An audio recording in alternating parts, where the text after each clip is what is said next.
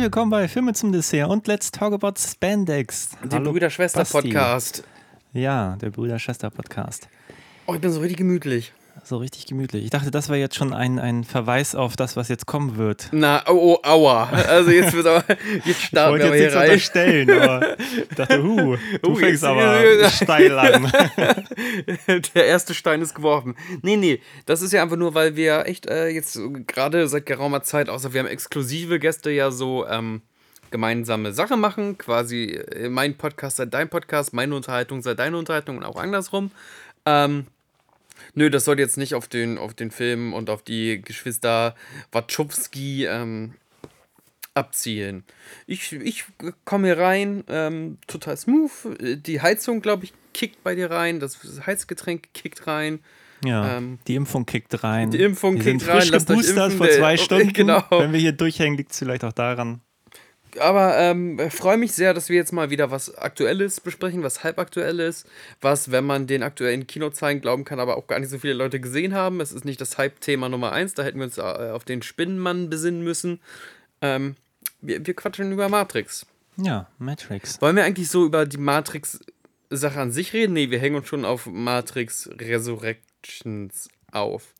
Oder? Ja, sowohl als auch. Ich habe ja, ich war ja ein bisschen vorbereitet. Ich habe mir auf die Schnelle noch den ersten Teil angeguckt.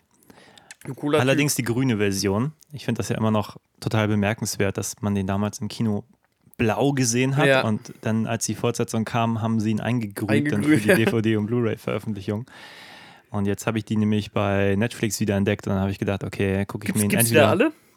Ich Ja, Ich habe glaube. kurz mit Kermit geredet, das, was, weil ich so halb gegähnt habe. weil ich so, da alle? Gibt's da alle? Grün, ja, ändere ich mal meine Stimme. Ja. Ähm, ja, äh, hätte ich das mal vielleicht auch gemacht. Ich hatte die Wahl zwischen der, der blauen DVD-Version, die hier im Regal steht, und der Mhm. grünen HD-Version. Habe ich mich für die grüne entschieden. Habe aber gedacht, das ist, äh, macht den Film jetzt nicht so viel schlechter, das Grün.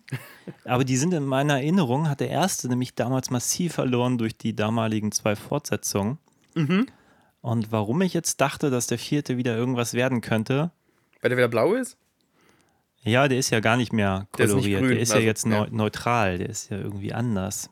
Der ist irgendwie anders. Darüber wird zu sprechen sein. Indeed. 18 Jahre nach der Trilogie, nach der ähm, gewonnenen Revolution gegen die Maschinen, äh, steckt ein kaum gealteter Neo, aber äh, mit langen Haaren, schon wieder in irgendeiner Welt fest, mit der er fremdelt.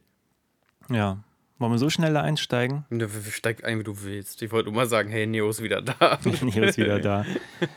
Ja. Ja. Na, was war denn die Matrix? Ne? Die Matrix war ja irgendwie total ähm, äh, ein zeitgeistiger Film, hat viel sich viel der aktuellen Mode bedient, aber auch natürlich viele Trends selber gesetzt.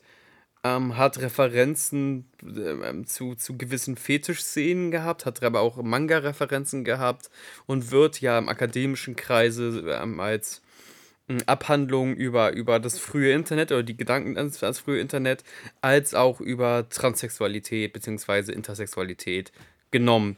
Intellektueller Diskurs gab es da viel. Und was war es für mich? Für mich war es der Film, wo die Leute in Zeitlupe Flips gemacht haben und die Schränke mit den Knarren aus dem Nichts äh, in den Raum geflogen sind. Ja.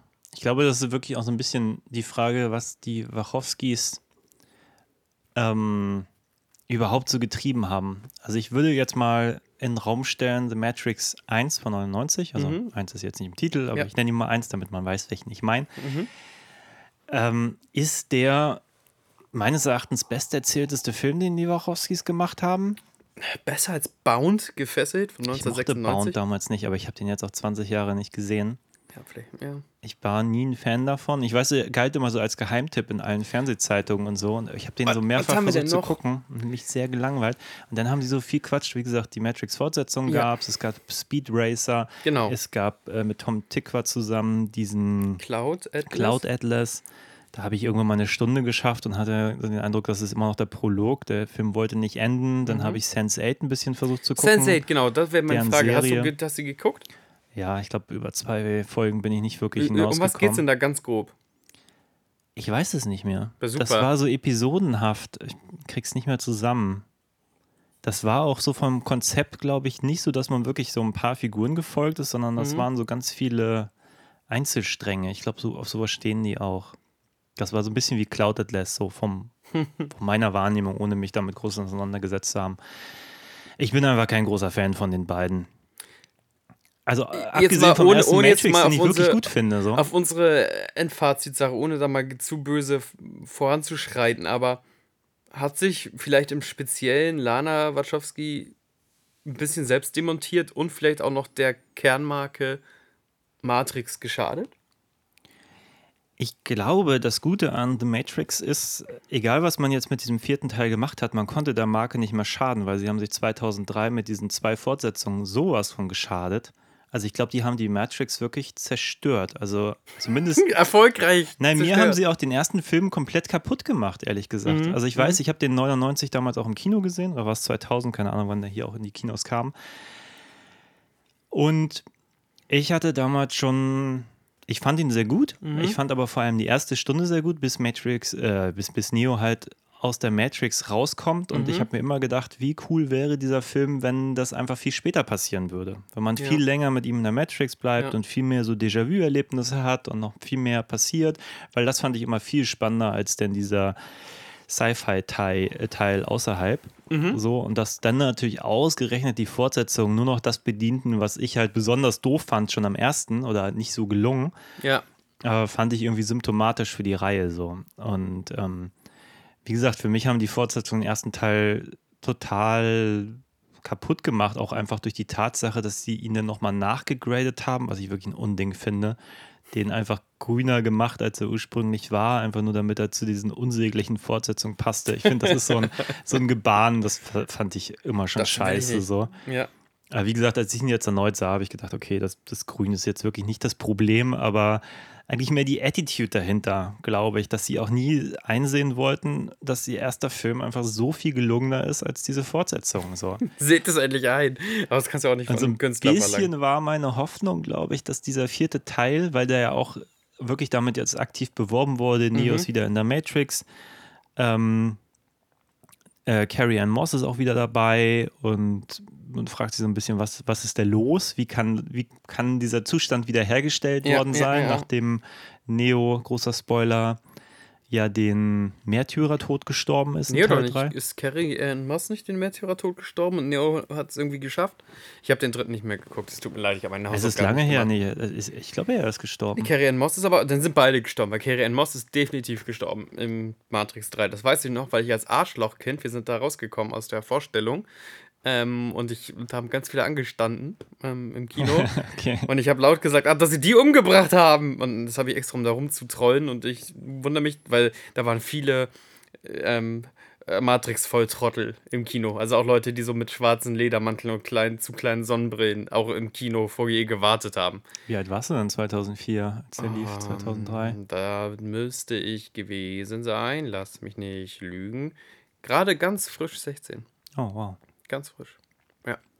Ich bin damals noch mit einem Freund ins Kino gefahren. Wir sind damals mal noch von, von Gestacht Mhm. irgendwie extra ins Grindel, weil die, als es hier noch kein Boot nie war, Ja. Originalvorstellung gezeigt haben.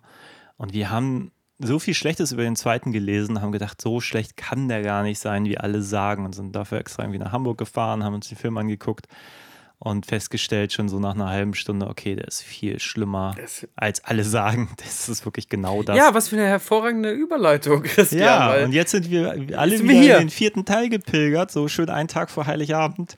Und alles Und loopt sich, ne? Alles haben ist gedacht, zirkular. was erwartet uns? Und ja, was erwartet uns? Wollen wir eine kurze Zusammenfassung geben, wenn, wenn Ich das schaff's geht? nicht. Ich schaff's nicht. Ich habe gerade eben drüber nachgedacht, wie kann ich den so zusammenfassen, dass er eventuell auf den Bierdeckel passt als Handlung. Ich, ich, ich, ich gebe auf. Du kannst es gerne versuchen und ich kann versuchen zu ergänzen, aber ich krieg's mit meinen allseits beliebten Mega-Short-Summaries. Ich krieg den Film nicht gerissen. Nee, und da sind wir auch schon wieder Beim Problem. Das ist so eine alte Weisheit wieder. von uns. wieder, wieder festgestellten Problem, dass wenn man einen Film nicht gut zusammenfassen kann, dass das irgendwie auch schon Teil des, des Problems ist. Ja. Ich meine, beginnen wir mal. Wir sehen irgendwie eine Szene, die sich wiederholt aus dem ersten Matrix. Wir kennen sie so ein bisschen. Wir sehen irgendwie äh, Trinity, äh, gespielt damals von Carrie Ann Moss. Ja. Hier am Anfang, man sieht sie, glaube ich, auch noch nicht. Man weiß, es sieht, ist auch alles ein bisschen anders gefilmt, Ja. aber wir haben diese, diese erste Szene, an die sich irgendwie jeder, glaube ich, so ein bisschen einen Zugriff sich verschaffen. Genau, ja. man sieht nur ihren Rücken in irgendeinem Raum und, und die Agenten kommen, und der Raum geht auf und man denkt sich, okay, das sieht jetzt wirklich genauso aus wie im ersten Teil. Ähm, und dann ist da aber irgendwie so ein, so ein äh, eine junge Dame mit lila Haaren Blau, und lila ist ja Sonnenbrille für oder blauen Haaren. Ja. Ähm, ja, ist halt falsch gegradet. Ja, stimmt. Ähm, und äh, die ist irgendwie so beobachtend in dieser Szenerie Ja. drin und, und äh, erzählt irgendwas von, es ist ein alter Code und irgendwie betrachten die offenbar Szenen aus dem ersten Teil und Ja. werden dann Teil des Ganzen und dann stellt sich raus, das ist irgendwie eine Falle der Agenten oder sonst was und dann, nachdem wir irgendwie eine ganz crazy Action-Szene erlebt haben mit viel Firlefanz, wo jeder irgendwie erstmal ganz viele Fragezeichen im Kopf hat, ähm, springen wir zu Neo, der jetzt irgendwie Spieleentwickler ist in der Matrix, sich auch Ja. irgendwie an nichts mehr erinnern kann und äh, der auch äh, beim Psychiater ist, gespielt von den Namen. Neil Patrick Harris, äh, bekannt äh, von Doogie Hauser oder How I Met Your Mother. Ja, genau. Ähm, und es ist, ähm, man muss herausstellen, dass, wie gesagt, Neo oder Thomas Anderson ist jetzt nicht mehr ein namenloser, ja, eine namenlose Büroameise, sondern ein prominent gefeiertes Genie. Genau. Und hochdepressiv. Es wird ähm, gesagt, dass er sich schon versucht hat, das Leben zu nehmen, da nicht erfolgreich mit war. Und er Genau. wird gefeiert, eben weil er die Welt, die Online-Welt für Matrix gebaut hat. Ja, er hat quasi das Computerspiel The Matrix gebaut, offenbar nach seiner Erinnerung an Mhm. Ja. den an sein früheres Leben, was offenbar ihm nur noch irgendwie in Traum, Träumen präsent ist. Auf jeden Fall gibt es The Matrix in der Matrix, was ja irgendwie sehr viele Dinge aufmacht. Naja, wir Ähm. haben echt auch einen Meta-Kommentar über Fortsetzungen, weil er auch dazu gedrungen werden Ja, ja, soll, genau. Matrix Lo- Reloaded quasi zu machen. Und was macht Matrix überhaupt aus? Das heißt, Charaktere dürfen Es in der Matrix gesagt, über die Warner sagt, Matrix. wir sollen eine Fortsetzung machen. Genau, mit so. oder ohne dich, so, das kann man ja auch als kleinen Seitenhieb seitens äh, Lana Wachowski sehen, so. Ähm, Genau. Auf jeden Fall trifft er in der Matrix dann ähm, auch wieder Trinity, Ja. gespielt von Carrie Ann Moss. jetzt heißt sie aber Tiffany. Tiffany, ja. Und merklich gealtert, hat jetzt äh, Kinder und einen Mann und Ja. scheint busy zu sein, auch wenn die sich sofort erkennen irgendwie aus Mhm. einem früheren Leben. Oder ist auf jeden Fall instant eine Connection und so. Aber geht ja nicht, weil Family und so weiter und so fort. Ja. Und was passiert dann? Ich meine, dann fängt der Film schon an, irgendwie seltsam zu werden. Also dann haben wir wieder äh, Morpheus äh, taucht dann irgendwie wieder auf. Wir haben dann eine Wiederholung dieser Büroszene mit Neo, Mhm. der äh, ans Ende des Ganges gehen soll. Und dann kommt zu dem ersten Anschlag der Agenten, der auch schief läuft und er wacht wieder bei seinem Psychiater auf und Ja. Da springt dann auch die zählerische Narration. Man weiß jetzt nicht, ist er jetzt irgendwie wieder gerebootet? Haben sie ihn jetzt genommen und ihn wieder Oder zurückgesetzt? alles ein Traum? Gedanken. So, Darf ich bei Morpheus natürlich noch sagen, dass, ich glaube, zu dem Zeitpunkt haben wir auch schon im Film getroffen, dass auch klar wird, dass Morpheus nicht Morpheus ist, also nicht Lawrence Fishburne, sondern äh, gespielt von Yahya Abdul Mateen II. Der hat Candyman gespielt im Candyman-Reboot und ich glaube, der Ah, ja. hat auch bei Aquaman mitgespielt. Ähm, der spielt aber quasi ein Programm. Oh, jetzt wird es auch wieder kompliziert. Ein Programm, was sich auch an Morpheus erinnert und ist quasi so ein, ein Tribut. ein Tribut an Morpheus, kann man das so sagen? Also der hat seinen Style und seine Mission ganz klar Morpheus nachempfunden. Das habe ich zu dem Zeitpunkt des Films überhaupt nicht kapiert. Ich weiß auch gar nicht, ist Lawrence Fishburne, der lebt noch, oder? Äh, der Schauspieler, Ja. ja, Ja, ja, der ist jetzt nur nicht im Film. der ist nicht gefragt worden.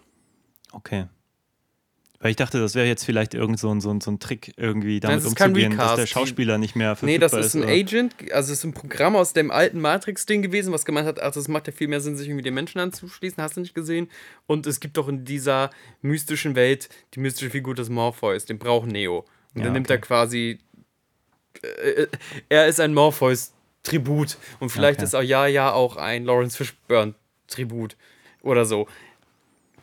Es tut mir auch leid, ich glaube, jeder Mensch, der zuhört und den Film nicht gesehen hat, hat gerade so einen ultimativen Knoten im Kopf, aber ähm, Ja, aber das ist, glaube ich, das Problem des Films. Ich tue mich jetzt total schwer, obwohl der Film jetzt irgendwie fünf Tage her ist. Ich bin lost. Was, was Ja. passiert denn als nächstes? Ich habe keine Ahnung. Also Neo wird, halt- wird von Maschinen dann befreit, wird vom Kabel genommen, dann sehen wir einmal, was mit äh, Zion passiert ist. Jetzt heißt Zion aber nicht mehr Zion, sondern Ayo. Ich sage jetzt einfach mal Ayo. Wir sehen Jada Pinkett Smith in ihrer Rolle wieder. Die ist jetzt die Herrscherin von Ayo, kann uns erzählen, ey, wie viele Jahre in dieser versteckten Realwelt vergangen sind, im Gegensatz zu der Matrix. Und aus irgendwelchen Gründen haben sie halt äh, Trinity und Neo wieder zusammengesetzt, zusammengepfleckt und trotzdem in so, so diesem, diesen Schleimbadewannen behalten. Und ähm, Neo hat den inneren Drang fast schon, auch Trinity rauszuholen, damit sie wieder vereint sind, weil nur gemeinsam können sie die Revolution erfolgreich oder irgendwas Tolles passiert jedenfalls immer, wenn sie zusammenkommen, fast schon so vorzeichnungsmäßig. Dann sagt Jada Pinkett Smith, nee, ich kann es nicht hier riskieren, nicht, dass die Maschinen uns irgendwie auf, auf, aufs Dach steigen. Wir haben hier ein ganz gutes Subsystem gebaut, wir können sogar Erdbeeren pflanzen. Nimmt Neo fest, Er geht hinten wieder raus. Genau, er geht, aus dem, er geht quasi aus der Hintertür. später, eine Minute ja. später sagt er, nee, ich gehe jetzt und wird irgendwie abgeholt von dieser ähm, Crew um Bugs, so heißt nämlich die Dame mit den blauen Haaren, basierend auf Bugs Bunny, weil man muss dem Hasen folgen, verstehst du? Ja, ja. Äh, clever. Ähm, oh mein Gott, dieser Film. Ich krieg's jetzt schon nicht. Ach, wir haben vergessen, dass Agent Smith auch gerebootet wurde, weil dieses Mal als Chef der raffgierigen Videospielfirma. Und das Kuriose ist, eigentlich arbeiten Agent Smith und Neo ganz gut zusammen, weil die haben ja das erfolgreichste Videospiel aller Zeiten gemacht. Aber sie hassen sich auch. Sie brauchen sich und sie hassen sich. Und dann äh, kriegt Neo die überzeugt, seine Crew, inklusive den neuen Morpheus und Bugs, sich wieder in die Matrix einzuklinken, um da irgendwie Trinity rauszuholen mit irgendeinem. Nee, ich krieg's nicht mehr zusammen, tut mir leid. Ich, ich, ich verliere mich gerade selber in Details und ich merke gerade, wie das für alle Leute wahrscheinlich einfach nur wahnsinnig anstrengend wird zu hören und sie bluten aus den Ohren. Ja. Ja, vielleicht kommen wir später nochmal drauf, wenn wir auf einzelne Momente wirklich eingehen und dann, dann vielleicht nochmal kurz erklären, wie es überhaupt zu diesem Moment kam. Oder Es gibt auf jeden Fall irgendeine Dringlichkeit, jetzt Trinity da rauszuholen und wir kriegen den neuen Architekten der neuen Matrix mit. Äh, der heißt jetzt nicht mehr Architekt, der ist jetzt Analyst, weil er die Menschen analysiert hat und auch dachte, ey, die Menschen brauchen irgendwas Emotionales und dieser Struggle, der macht eigentlich die Matrix erst so juicy. Und Riesentwist, es ist der Psychologe von Neo, gespielt von Neil Patrick Harris. ja. Er hat Agent Smith irgendwie noch eine eigene Agenda, der hilft dann kurz den Menschen. Ist sich aber auch bewusst, dass die beim nächsten Mal, wenn die sich aufeinandertreffen, äh, wieder Feinde sein werden oder so. Und Neo und Carrie Ann Moss hauen ab, weil der Analyst den Lockdown ausruft. Darüber möchte ich echt äh, lange reden. Lange, lange. Übrigens, wir spoilern den Film gerade. Sollten wir vielleicht beim fünf Tage alten Film sagen. Ähm, Ja, aber auf jeden Fall können, am Ende, Mann, kommen es ist alles so random. am Es Ende kommen sie irgendwie raus. Und Ja. eventuell fliegt eine Person. Ich sage aber nicht welche. Ja, ganz am Schluss kann, kann wieder geflogen werden. Ja.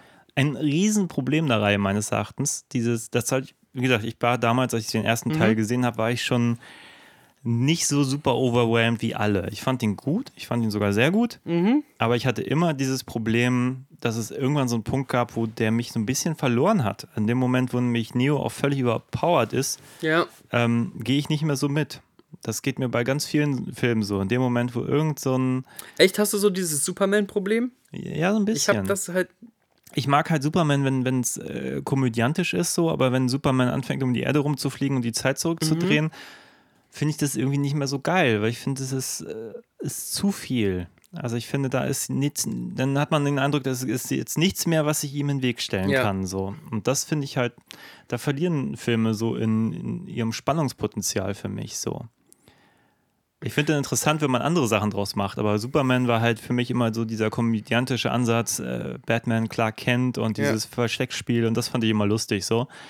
Ähm, aber eben nicht diese Notwendigkeit gegen irgendeine übersinnliche Macht und ich finde es dann auch irgendwann annoying, so mit jetzt wieder Kryptonit und dann wird er wieder schwächer und immer dieses, dieses Overpowern versuchen zurückzufahren. Mhm. Ja, ja, und genau das Problem hatte Matrix eigentlich auch. Okay. Dass du auch jedes Mal wieder erklären musst, okay, Matrix konnte, äh, Neo konnte im letzten Teil irgendwie fliegen und konnte alles kontrollieren und konnte die Matrix in ihre Einzelteile irgendwie auflösen und alles sehen und machen und tun. Und dann im nächsten Teil kann er wieder gar nichts. So. Ja, mhm. Und kommt auch jetzt in diesem Teil irgendwie super spät eigentlich erst überhaupt an dem Punkt, wo er ansatzweise die Kräfte hat, die er vorhatte. Und man fragt sich immer, wo, aber Ganz streng genommen warum hat er eigentlich? ja nicht Es wird dieselben doch nicht erklärt Kräfte. oder so. Also nochmal Spoiler, Spoiler, Spoiler. Ähm, er hat ja ganz streng genommen nicht dieselben Kräfte. Er hat ja fast schon.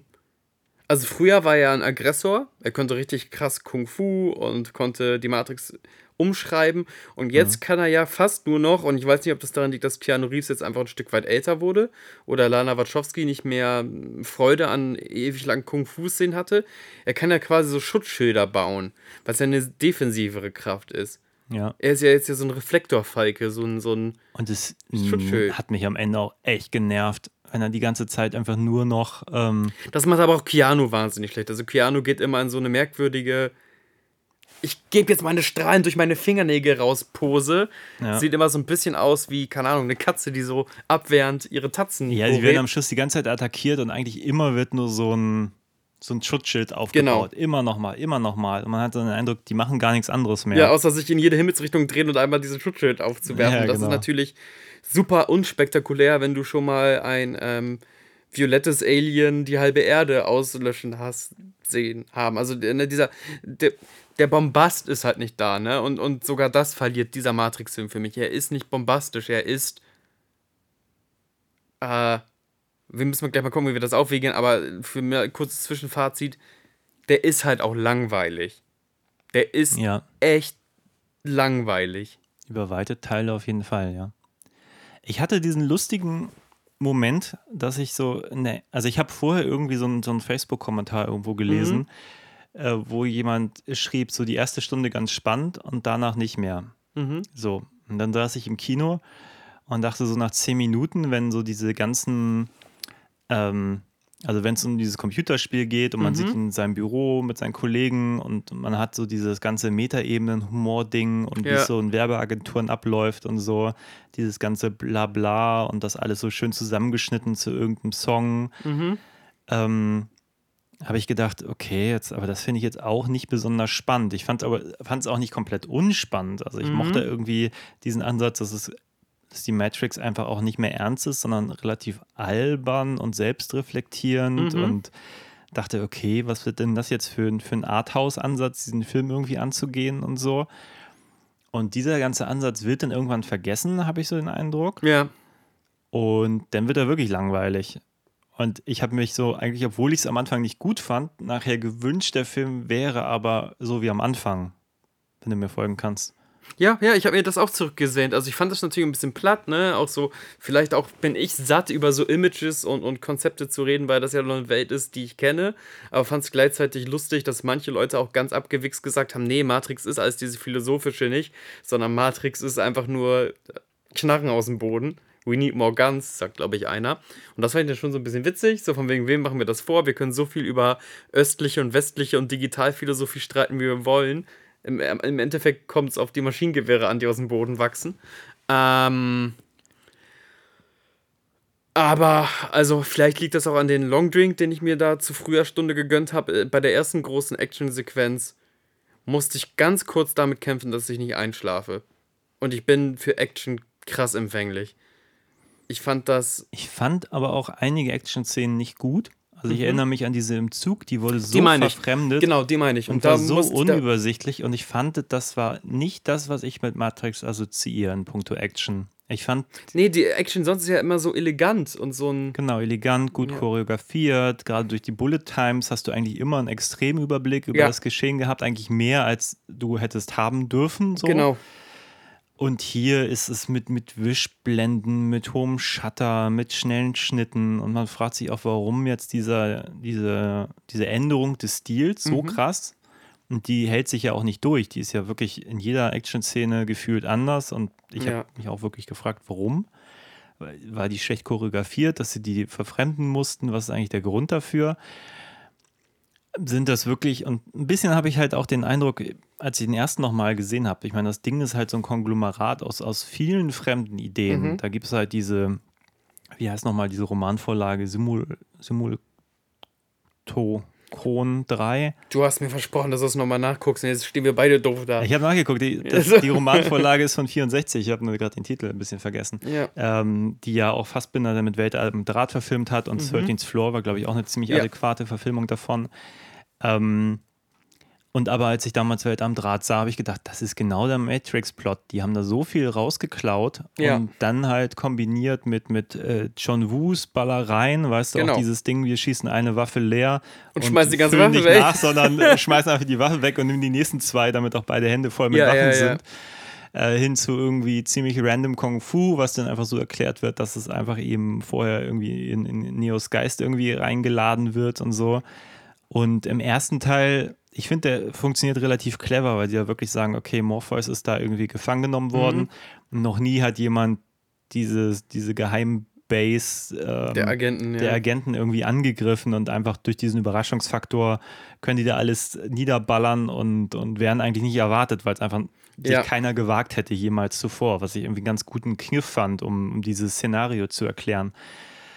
Und ja, jetzt irgendwie in diesem Teil ballern die halt auch wie die Wahnsinnigen und du denkst dir irgendwann, aber es macht einfach alles keinen Sinn mehr, so was so im ersten Teil sich einfach Ja. durch dieses Setting einmal erklärte, so ist, macht hier einfach und fragt sich, warum schießen die die ganze Zeit auf Computerprogramme? Also es ändert ja nichts daran. So. Also im ersten Teil sind sie die meiste Zeit weggelaufen vor dem Ja. Computerprogramm. Und hier irgendwie hat man den Eindruck, die haben gar keine Idee mehr, wie welche Fallhöhe es geben kann, welche Gefahren und so. Da wird dann immer irgendwas aus, aus dem, aus dem irgendwie so reingesponnen, dass ja jetzt äh, Trinity gefährdet ist, weil jetzt das Computerprogramm sie dann im echten Leben sozusagen abstöpseln möchte, während sie dann noch in der Matrix ist, Mhm. Ja, ja. damit sie da stirbt. Wo man sich denkt, aber warum haben sie sie jemals wieder Gebaut. irgendwie ins Leben zurückgerufen und, und äh, ich glaube, für ein paar Sachen gab es so halbherzige Erklärungen, habe ich vielleicht auch nicht alles verstanden, weil der Film da einfach auch sehr viel rumschwafelt, wo ich auch irgendwie Na, du hast ja noch vergleichsweise viel verstanden. Mich hat es ja in eine unendliche äh, Welle der Plotholes denn gerissen, weil ich habe irgendwann nicht verstanden, wie das mit der Zeitlichkeit in diesem Film funktioniert. Ja, man hat ja noch diese komischen, äh, diese, diese Ballet-Time-Momente mit dem Patrick äh, Harris. Ja, Neil Patrick Harris, der die Bullet Time als Waffe benutzt gegen die Helden jetzt. Ein unfassbar hässlicher Trick. Was haben sie sich denn dabei Es ist ja gedacht? nicht mal eine Bullet Time. Eine Bullet Time Ja. ist ja tatsächlich, dass ähm, du die Chance hast, während die, die Bullets halt langsam fliegen, dich einigermaßen schnell zu bewegen. Du bist, das ist ja eine versetzte, eine versetzte Genau. Zeitlupe und gleichzeitig ist die Kamera noch genauso schnell, nur, nur quasi die Bullets, die Kampfhandlung ist langsam. Das sind doch jetzt, wenn ich das richtig verstehe, doch einfach nur Superzeitlupen. Also so ein Ding, wo der Schweif von der Bullet so nach. Und klar, sieht vielleicht, in dem Fall sogar ein hässlicher Effekt, aber es ist halt einfach der falsche Effekt und der falsche, die falsche Benennung. Eigentlich ist der Neil Patrick Harris Meister der Super Slow-Mo und nicht Meister der Bullet Time. Und es ist halt auch irgendwie, also ich will Lana Wachowski nicht zu nahe treten, aber es ist ja, es gibt ja nun mal einen Kult um diese Matrix-Trilogie. Und es ist ein bisschen die Fanbase mit den Füßen treten, äh, wenn sich der Oberbösewicht des neuen Matrix-Films so doll über Bullet Time und Knarren und sowas lustig macht. Ich meine, das war nun mal Butter und Brot von dem alten Film. Das Ja. ist, als würde ich den nächsten Avengers-Film sehen und, je, und die würden sagen, würden die Kostüme alle ausziehen und auf, auf ihr Spandex pissen und sagen, Kostüme, nur Idioten gucken. Weißt du, was ich meine? Irgendwie hat der Film manchmal so, so komische Sachen, wo ich dachte, warum demontiert ihr denn jetzt die alte Trilogie, so gut oder schlecht sie vielleicht war? Also warum, äh, wenn mir Matrix am Herzen liegen würde, würde ich mich bestimmt attackiert fühlen. Ja, und wie gesagt, ich fand, das ist nämlich mein großes Problem, dass in Teil 1 hat sich vieles, finde ich, relativ gut hergeleitet. Du Mhm. hast irgendwie Computerprogramme und man sagt ja mal, Computerprogramme sind einfach viel präziser und Ja, schneller klar. als der Mensch. So. Ja. Deswegen auch, äh, gut, mittlerweile schlägt jeder Computer jeden im Schach spielen. Mhm. Es gibt einfach keinen Mensch, der das, glaube ich, noch kann. Mhm. Ähm, aber da war ja die Idee, weil Neo The One ist oder auch nicht, das ist ja ganz lange die Frage im Ja, ersten ja. Teil, woraus sich auch ganz viel Spannung zieht oder auch nicht. Und ähm, sein Skill ist ja irgendwann so schnell zu sein, weil er Mhm. ja so schnell wird wie der Computer. Ja. So, mit seinen Einsen und Nullen und so weiter. Und das erklärt natürlich auch diese Bullet Time, weil er einfach so unfassbar. Ja, ja, er kann sich bewegen während des. Also eigentlich buffert das Programm ja sozusagen und äh, er kann sich dadurch. Genau, er kann einfach mithalten, beziehungsweise ist am Ende sogar noch besser als der genau. Computer. So. Und jetzt einfach zu sagen, okay, der Computer sieht jetzt ihn in Zeitlupe, das ist wieder so ein totales Unterpowern und dann macht der Film da aber auch nichts draus, außer zwei solcher Szenen irgendwie dafür zu nutzen, dass Neil Patrick Harris nochmal irgendwie also den Oberbösewicht für die, für die narrative Kamera geben darf. Ach, das hat mich irgendwie alles, ähm, alles auch ein bisschen geärgert. Reden wir ich nochmal über sagen. Spannungsbögen. Ne? Es gibt ja. äh, Also, beziehungsweise über den Fehlen eines Spannungsbogens. So, wir, wir erzählen gerade von wegen, es gibt ein Reveal, Neil Patrick Harris ist der Oberbösewicht und es gibt einen anderen Reveal, äh, ach, der Chef von, von Neo, beziehungsweise von Thomas Anderson, ist Agent Smith? What? Und dann gibt es sogar noch einen dritten Reveal, äh, die Rückkehr des Merowingers, einer der Antagonisten aus dem zweiten Film. Und der Film, all diese Reveals, spült da so dermaßen die, die, die Toilette runter. Also der Film hat keinen funktionierenden Ach, du warst es die ganze Zeit, Moment. Also, also das mit Agent Smith hätte man vielleicht noch spannender machen. Da ist der Film auch gar nicht dran interessiert. Der Film springt uns gleich ins Gesicht mit übrigens, das ist Agent Smith. Der versucht das gar nicht irgendwie zu verheimlichen. Nee, Ähm, das macht er auch ganz offensichtlich, hatte ich den Eindruck. ja, aber das ist ja auch enttäuschend, so, weil wenn dann hat das äh, keinerlei Spannungsmoment so und es ist auch nicht so von wegen, dass der Neil Patrick Harris auf einmal die große Stage geht auf und ich habe die ganze Zeit hier die Fäden gezogen. Nee, der, der kommt so ins Bild reingeplumpst und sagt so, ach, bip. Ich hätte mir so gewünscht, dass dieser Film so ein paar Gedanken mehr hätte, Mhm. weil als er den Film aufmachte mit äh, Neo programmiert jetzt die Matrix in der Matrix, so, Ja. habe ich gedacht, wie cool wäre es, wenn das jetzt so ein, so ein, so ein, so ein, auch so ein Zeitparadoxon ist, dass, was weiß ich, er vielleicht diese Matrix, in der er selber war, eigentlich mit erschaffen hat, so. Mhm.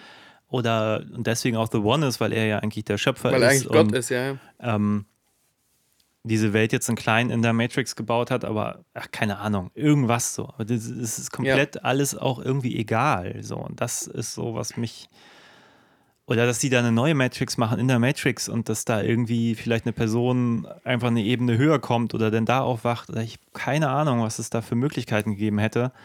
Aber solche Reveals hat der Film halt gar nicht. Der macht dann halt wieder diesen, diesen Krieg auf in der echten Welt, äh, weil er eigentlich der Plot der Bösewichter auch ist. Die wollen. Ne, Moment, jetzt kriege ich auch die Teile zusammen, ne? Nee, die wollten im ersten von Morpheus wissen, wie die da an Sion kommen. ja. Was wollten die jetzt im, im neuen? Gar, gar nichts. Gar nichts, okay. Das ist das Problem. Die Bösen wollen nichts. Agent Smith verstehe ich nicht hundertprozentig, was er will. Ähm, die Guten möchten eigentlich auch nichts. Die möchten versteckt bleiben und Erdbeeren futtern. Weil die auch meinen, so von wegen, die Maschinen greifen uns nicht mehr an, weil. Warum? Die Maschinen haben sich sogar zwischenzeitlich gegenseitig angegriffen. Ähm, äh, Ja, ich, ja.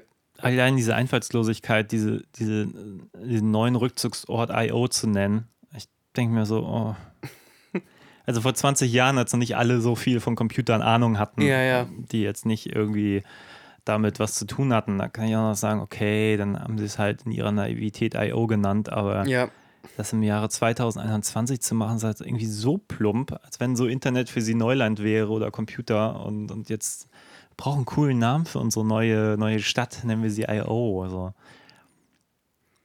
Ja, natürlich ist es auch schwieriger, weil du jetzt nicht mehr mit irgendwelchen Technik-Mambo-Jumbo durchkommst. Also da würde ich tatsächlich gerne die, die alten Filme auch nochmal gucken, ob es vielleicht gar nicht mehr so richtig clever ist, alles, sondern halt nur Brabbeltime.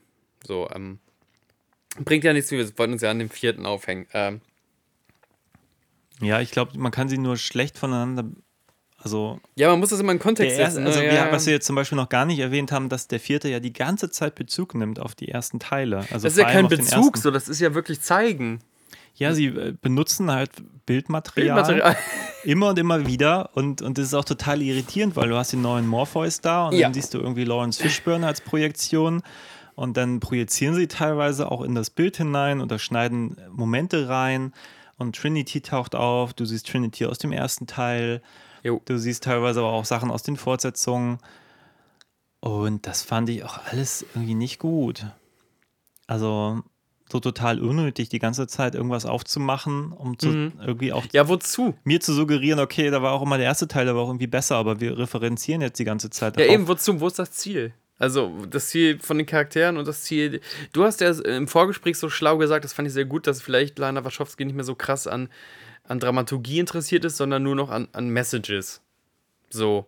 Ja, das Oh. war mein Eindruck, dass sie wahrscheinlich, das, ich kann die Theorie ja kurz ausführen. Ja, bitte. So. Tu das, das war ja auch mein, mein Wink mit dem Sound. Ja, genau. Na, es gibt halt diese Geschichte von George Lucas, dass er damals äh, für seinen allerersten Star Wars halt ja wirklich äh, die Heldenreise sozusagen Mhm. perfektioniert hat, unbedingt geguckt hat, wie funktioniert richtige Dramaturgie Ja. und so.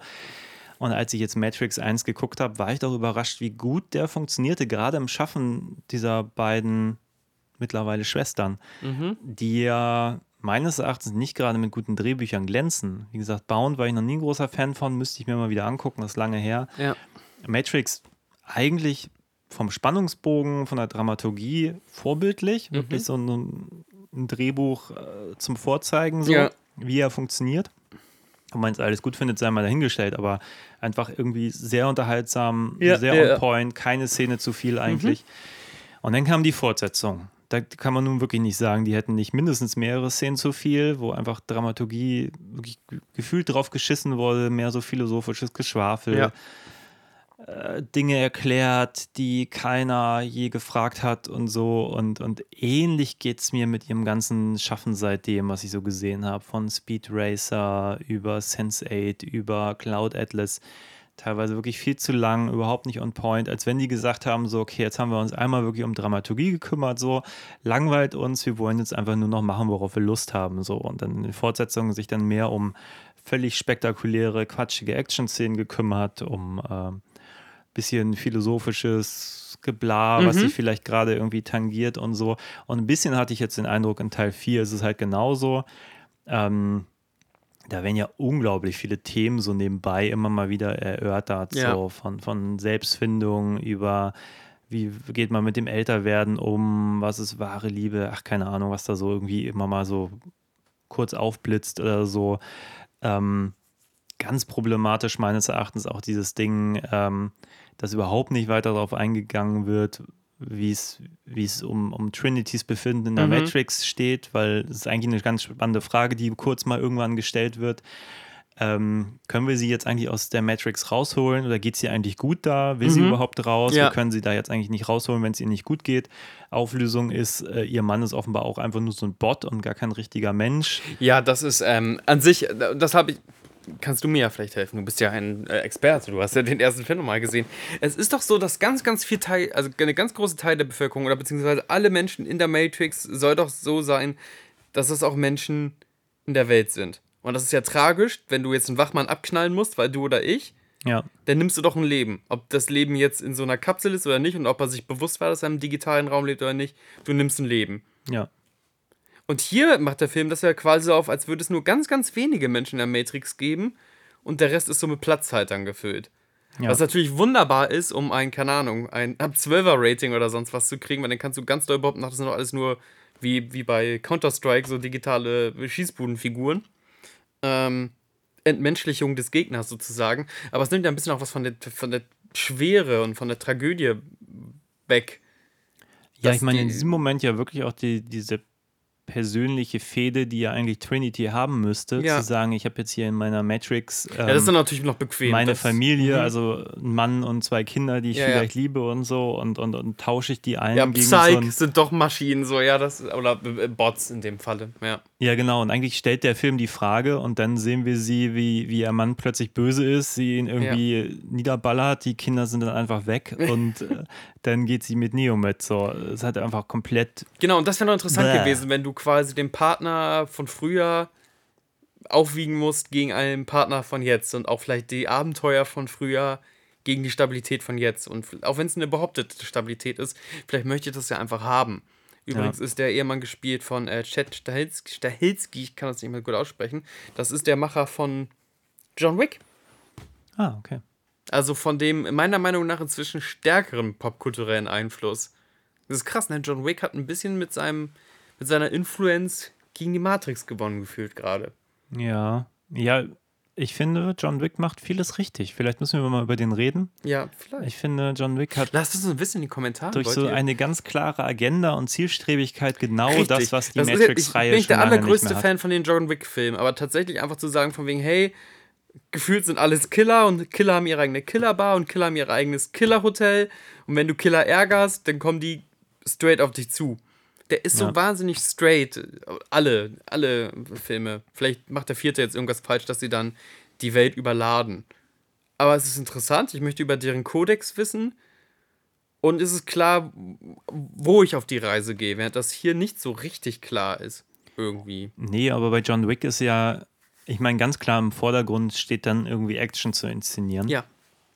Und du hast nicht die ganze Zeit das Gefühl, die müssen sich irgendwie mehrfach verbiegen, um irgendwie das passieren zu lassen, was dann passiert. So. Mhm. Und bei Matrix habe ich den Eindruck, es passiert die ganze Zeit. Also da werden Dinge aufgemacht, die sind dann eine halbe Stunde später vergessen, Ja. die aber total interessant gewesen wären. Und stattdessen geht es dann um, um, ach, keine Ahnung, das geht schon damit los, dass sie sagen, oh, Neo muss jetzt irgendwie ins Gefängnis und das tut uns leid, dass wir dich einsperren müssen. Und dann geht er original in, in seine Auf Behausung, geht hinten auf den Balkon und wird dann da wieder abgeholt. Und denkst du, warum erzählt ihr denn das überhaupt? Weißt du, denn dann soll die sagen, okay, äh, du kannst hier nicht bleiben, geh mit dem wieder mit so. Aber Ja. dann musst du doch nicht so einen Quatsch erzählen. I don't get it. Es ist wirklich so hanebüchend stellenweise, was sie sich da zusammengeschrieben haben. Und die Sache ist ja, so ein paar Momente finde ich ja total gut. So. Oder interessant zumindest. Ich fand relativ wenig gut, aber ich bin gespannt. Ja, so vom Ansatz her. Aber ich finde, es zerfällt halt alles. Also ich mochte eigentlich diese Idee von der Matrix in der Matrix so. Oder, Ja. dass er. Ach, aber das, sind, das widerspricht sich halt die ganze Zeit. Dann wird so gesagt, man konnte ihn nicht finden, weil er ein anderes Aussehen hat in der Matrix. So. Und dann denke ich mir aber, okay, aber diese Szene mit Trinity, wo sie sich begegnen, wie albern wäre die denn gewesen, wenn sie die jetzt mit seinem neuen Aussehen gedreht hätten? So. Mhm.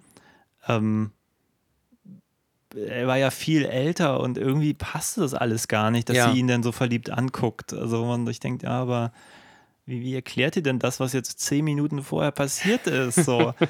und das wird dann auch nie wieder aufgemacht. Oh, ich weiß nicht. Ähm, diese ganze Spiegelnummer, ich, es ist so, als Bild ist es cool, dass Ja. man so den Spiegel nutzt, als jetzt ist, ist man dann doch irgendwie, äh, blickt man da irgendwie in andere Realitäten und er kann jetzt in dem Teil damit irgendwie äh, durch, die, durch die Zeiten da hopsen oder so oder sich da transportieren. Aber alles so kurz mal, guck mal, das geht auch und dann, dann so, ja, wieder vergessen oder nicht. Ich weiß nicht. Also ich Der Film ähm, schwer bedient sich an einer total problematischen Idee von Liebe, finde ich. Ich mag nicht, was da mitschwingt. Ja, überhaupt nicht mehr zeitgemäß irgendwie. Ja, ne? ja, genau, das meine ich. Ähm, versucht sich ab und zu an einer merkwürdigen Art von Humor zwischen Meta-Humor und irgendwie Dad-Jokes oder natürlich der nervige, leicht übergewichtige Kollege, der nicht aufhören will zu quasseln. Äh, ähm, ich habe ja schon gerade gesagt, dass ich die Action für überhaupt nicht gelungen halte. Also für überhaupt nicht gelungen. Ähm, wenn ich der Sache und auch was manche Schauspieler, der, der Film hat sehr viele, wie du sagt, Jugendwort des Jahres, cringe-worthy Performances. Also wenn ich dem Film irgendeinen Lichtblick absprechen müsste, oh, oh Gott, oh Gott, jetzt, jetzt äh, müsste ich nachdenken, so, ich gucke jetzt hier mal auf den ganzen Cast, wo ich denke, okay, die hat, haben das gut gemacht. Ähm, boah, nee, nee, nee, nee. Also ich gehe gleich auf die schlimmsten Performances ein, keine Sorge, ihr verpasst nichts. Es geht jetzt gerade um, ums Loben. Äh, vielleicht noch Jessica Henwick als, als Bugs. Neben Yaya Abdul äh, Haki, ha Harim. Oh Gott. Ich fand die- Martin. Martin, top. Also was leid. mich da schon wirklich gestört hat, also ich meine, dieser Film hat ja diesen auch nicht mehr diesen, diesen krassen Look wie die ersten Teile. So. Nee, überhaupt nicht. Sieht aus teilweise wie ein Fernsehfilm. Genau, und es erklärt sich mir auch nicht, warum jetzt die Welt plötzlich normale Farben hat und Mhm. vorher war sie grün oder blau oder was auch immer. Und da waren, also in den ersten Teilen waren irgendwie auch alle Sonnenbrillen schwarz und jetzt sind sie halt auch irgendwie Also blau. mattiert, ja. Und irgendwie, das, ich finde, der Stilwille ist denen auch ein bisschen abhanden gekommen. Es ist wirklich teilweise, Da sagst du was. Es geht auch um Style. Es geht Ja. gar nicht darum, von wegen um echt zu zeigen, wie erdrückend unsere Welt ist, wie doof es ist, 9 to 5 zu arbeiten, weil das ist ja auch eh außer, weil der Typ ist reich, hat ein riesengroßes Corner-Büro. Ähm, aber dann, dann kannst du halt wenigstens in diese, diese stylische Ecke gehen und das ist total merkwürdig und befremdlich ist, wenn das Orakel in so einem kleinen Eckapartment mit Schimmelflecken an der Ecke irgendwie sitzt und irgendwie, das hat alles trotzdem diese merkwürdige, artifizielle Art und Weise, dass du auch denkst, ey, natürlich ist das wie ein Videospiel. Also ich rede jetzt von der Urtrilogie. Und dann gibt es einen Zwischenboss und dann gibt es einen Endboss. Und der Endboss ist der Zwischenboss nur tausendmal geklont und hast du nicht gesehen. Ähm, das wäre der einzige Hook gewesen, den ich so hätte, das Psych, ähm, die ersten drei Teile waren komplett der, äh, war die Allmachtsfantasien eines, eines Programmierers. Ähm, ich weiß ja nicht mal genau, warum es äh, die, den infrastrukturellen Wandel gab innerhalb der Matrix, dass es jetzt halt keinen äh, Architekten mehr gibt, sondern jetzt einen Analysten, der ja meint, er macht alles Agnes, aber so Agnes macht das ja doch nicht. Er hat halt nichts. So, es ist wirklich, also Jessica Henwick und, und ähm, den neuen Morpheus, das sind die einzigen Sachen, wo ich sagen würde, okay, die machen teilweise Spaß. Ich finde, Bugs ist. Man hätte mir auch einen Film über Bugs erzählen können, so die nächste Generation der Matrix-Freiheitskämpfer. Hat es was gebracht, was Neo gemacht hat? Nee, wahrscheinlich nicht. Vielleicht wäre das so ein bisschen Ich pessimistisch habe ja eigentlich gewesen. gedacht, dass es um sie gehen würde, weil sie auch so präsent irgendwie am Anfang zu sehen ist. Mhm. Und hätte ich, glaube ich, auch ehrlich gesagt cooler gefunden, wenn sie so dann Neo irgendwie äh, begegnet wäre. So. Ja. Aber vielleicht dann auch so als, als Abbild seiner selbst oder so. Als Ghost dann da noch durch die Matrix zieht. Ach, weiß nicht, gefühlt wäre da viel mehr gegangen, was irgendwie viel spannender gewesen wäre. Weil ich auch am Anfang gar nicht weiß, was haben die denn da gemacht? Die haben sich ja offenbar irgendwie alten Code angeguckt, haben dann irgendwie diese, diese Trinity-Szene sich da irgendwie reingesneakt und wurden, das irgendwie war das ein, eine Fehde von dem Programm, irgendwie so ein, so ein, so ein eine Falle. Hier war eine Falle gleichzeitig, weil sie dann gemerkt haben, das ist ja gar nicht wirklich Trinity, sondern nur so ein Carrie Ann Moss Lookalike. Ja, aber das ist dann ja auch irgendwie wieder ad acta gelegt, oder? Ist ja wieder weg. Naja, vor allem, das wäre sogar noch vom Stil her irgendwie was einigermaßen Lustiges gewesen. Stell dir mal vor, auf einmal, wenn sie immer wieder in Szenen aus den alten Matrix-Filmen reinfallen, dann sind es jetzt nicht wirklich nur echte Film-Snippets, sondern sind einfach so Doubles von Keanu Reeves und die meinen so, irgendwas ist hier total schräg. Das ist so wie eine richtig schlechte Raubkopie oder wie so ein Bootleg-Film oder so. Irgendwie ist es das, aber nicht so richtig. Und was hat das, was hat das Original ausgemacht und so? Aber jetzt, jetzt schreiben wir wieder Filme aktiv um. Ich versuche gerade noch herauszukriegen, so von wegen, warum mich denn alles so wahnsinnig angekotzt hat. Ja, ich, ich finde halt, wie gesagt, ich finde viele Ideen gut. Also ich finde zum Beispiel, wenn am Schluss, die sind in so einer, also wirklich, also ich habe auch einfach irgendwann nichts mehr gerallt, was da passiert. Also es gibt so diesen, diese, diese Falle, die Daniel Patrick Harris den da stellen möchte, in dem eigentlich gedroht wird, Trinity in der realen Welt umzubringen. Und dann mhm. haben die sozusagen, äh, versuchen sie sie sozusagen aus diesem Kokon da zu holen, also sie umzukabeln, während sie noch weiter schläft ähm, um sie da quasi zu retten, damit sie weiter in der Matrix ist, damit Neo sie zurückholen kann. Mhm. Und natürlich schaffen sie es und, und in dem Moment, wo dann die Spoiler. in der realen Welt sie retten wollen, ist sie, äh, töten wollen, ist sie dann Ist schon, schon weg, weg, ja. und so. Und ähm, dann gibt es halt, ja, Spoiler, Spoiler. Who cares anyway? So. Auf jeden Fall diesen Moment, wo sie sich dann auch gegen ihren Mann entscheidet und dann wieder mit, mit äh, Neo zusammenkommt und dann gibt es eine große Explosion und man denkt sich, okay, die Liebe kann sich da irgendwie gegen alles behaupten, nur damit sie dann aus diesen Räumlichkeiten rauskommen und dann wieder direkt vor der Tür da auf der Straße von Horden an Menschen irgendwie äh, und vor denen weglaufen. Und man denkt, aber ihr habt doch gerade euch zusammengefunden und habt so immense Power gehabt und das ist jetzt komplett so drei Sekunden später wieder nichts wert. Also ich bin da total lost. Und dann gibt es aber zum Beispiel diesen Moment, wo Leute plötzlich so zu so zu Bots umprogrammiert werden, also Menschen in dieser Matrix und anfangen sich von den Häuserdächern zu stürzen, so. Als, Men also als Bot-Projektile. Als, Genau. Ja. Und dann aber offenbar auch so schlecht berechnet, dass sie natürlich auch nie treffen mit ihren Körpern. Das ist das Komische. Genau, wenn Computer das berechnet, dann müssen Computer ja berechnen, äh, wie man ein Fahrzeug trifft, wenn man einen Körper und davor meine, wirft. wie also wenn ich mir vorstelle, wie krass das hätte sein können, wenn du wirklich irgendwie Körper da von den Dächern stürzen, auch jedes Mal das Auto treffen Mhm. und, und du wirklich immer, also ich meine, könnte krass sein und hier fallen die irgendwie von den Häusern Du hast ein paar so eindrucksvolle Bilder, die so in Zeiten von CGI auch nur noch so halb eindrucksvoll sind. Aber es hat irgendwie gefühlt gar keine Bewandtnis. Die fahren da einfach irgendwie durch und Neo macht da seine, seine Schutzschildnummer Ja, zehnmal. Ja. Super für ein Trinkspiel. Äh, da wird man fünf Minuten richtig besoffen. ja ist kein Ähm. Ende. Du bist die ganze Zeit nüchtern und super gelangweilt und dann bist du die letzten 15 Minuten einfach nur kotzend in der Ecke. Das ist ein Riesenspiel, das macht ja richtig Spaß. Riesige Laune. ähm, nee, weiß ich nicht. Was für ein Scheiß. Und Ich möchte über den Lockdown reden, Epilog. Christian. Oh Gott, mir, Ich möchte über den Lockdown ja, reden. Lockdown. Ähm, es wird ja im Film auch Lockdown genannt. Also der Architekt merkt, es ist vielleicht doch nicht so clever gewesen. Also der hat wohl Neo. Es Und- gibt ein paar interessante Corona-Momente. Vielleicht können wir die danach auch nochmal kurz Ja, ja, genau. Es gibt ein paar interessante Corona-Momente, aber gerade auf, den- auf die Begrifflichkeit Lockdown und da, der Film gibt. Und natürlich können wir sagen, von wegen, ey, nicht jeder Film kann aufgewogen werden, wie er missinterpretiert werden kann. Ich dachte aber schon, oh Mann, ey, das lässt mir jetzt einfach einen ganz schlechten Nachgeschmack. Ähm, es wird ja quasi erzählt, dass, dass äh, der Analyst hat irgendwie Trinity und Neo nah beieinander geparkt in dieser unendlichen Matrix-Welt und auch sich treffen lassen, weil das irgendwie einen besonderen Spark macht oder er da mit dem Feuer spielen wollte.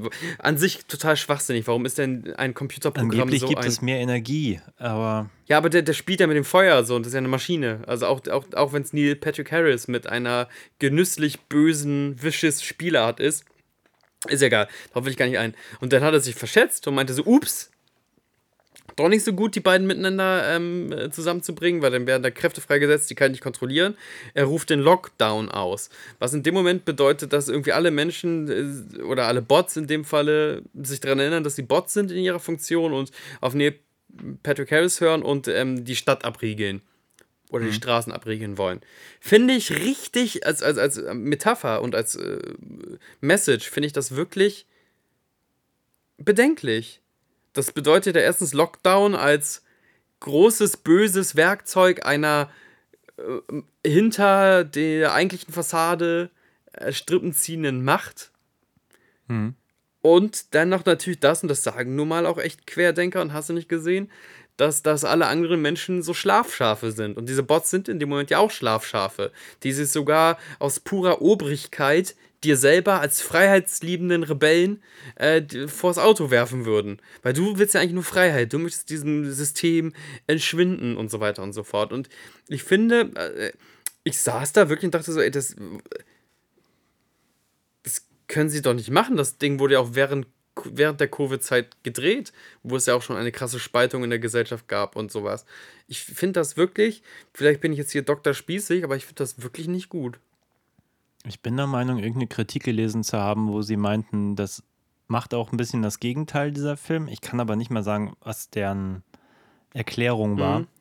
Ähm, ich meine, tatsächlich hat ja diese Story in Teil 1 viel auch für Verschwörungstheorien getan, dass wirklich Ja. Leute auch angefangen haben zu glauben, ähm, wir leben alle in einer Matrix. Das wird heute noch von ähm, zweifelhaften politischen Gruppen benutzt, ne? Dieses Meme, take the red pill, take the blue pill.